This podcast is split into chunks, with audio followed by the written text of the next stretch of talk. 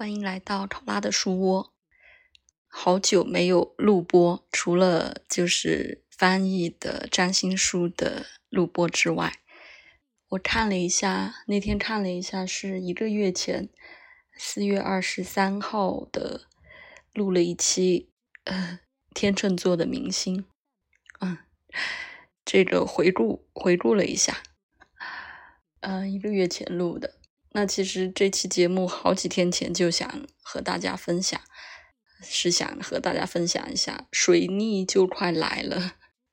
大家有没有什么提前到的感觉？啊，我觉得我这个，因为我是上升处女座嘛，所以我的命主星是水星，所以感觉每次水逆都还挺明显的，就是好像 每次都提前能。感觉到，嗯，然后呢，这次的水逆真正开始的时间是五月三十号的早上，这次是逆行在双子座，啊，对于我本身呢，我双子座在我的时宫，所以有可能现在已经可预见的，因为六月初就有一些会议的材料要写啊。都是回顾以前的一些东西，所以很明显了，在工作上会有这种呃信息啊啊写材料啊这种的一些回顾总结，这个是必然的，而且这几天已经开始了，所以我前几天就想和大家分享，这次感到的水逆的前奏还挺强的，嗯，专业的。可能一些专业的，另外一些专业的占星师也会称为水逆的阴影期，就是前后几天大家都开始有感受的时候。那我呢，一个就是啊，家人开始重复一些之前的话题，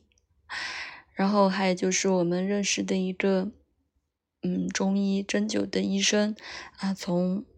啊外地回来了，然后。熊先生也开始可以去复诊啊，去去调理。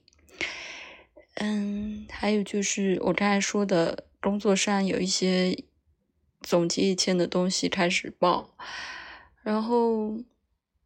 嗯，还没有，起码 硬件设备上，什么电脑啊、手机啊，还没出什么问题。因为这次是逆行在双子座嘛，所以。会跟我们的这些信息沟通，不论是跟人还是电器，可能都会相关。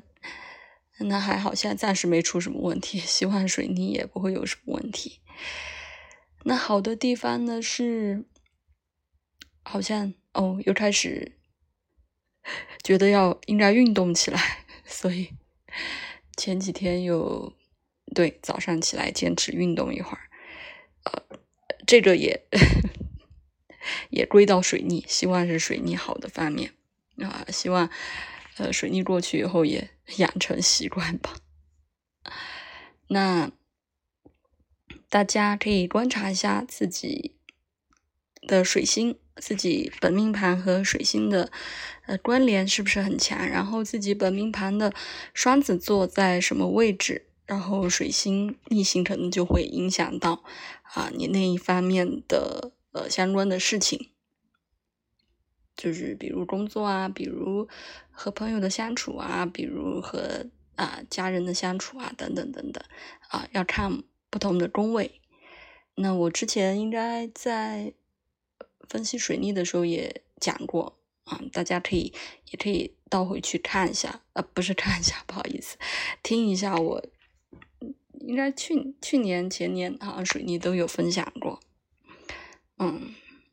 希望大家 找节目出来听，也是水逆的表现。我我今天哎，我这两天好像也是有嗯，不过也在播客上又认识一些新朋友，也有在听以前的一些呃东西都有。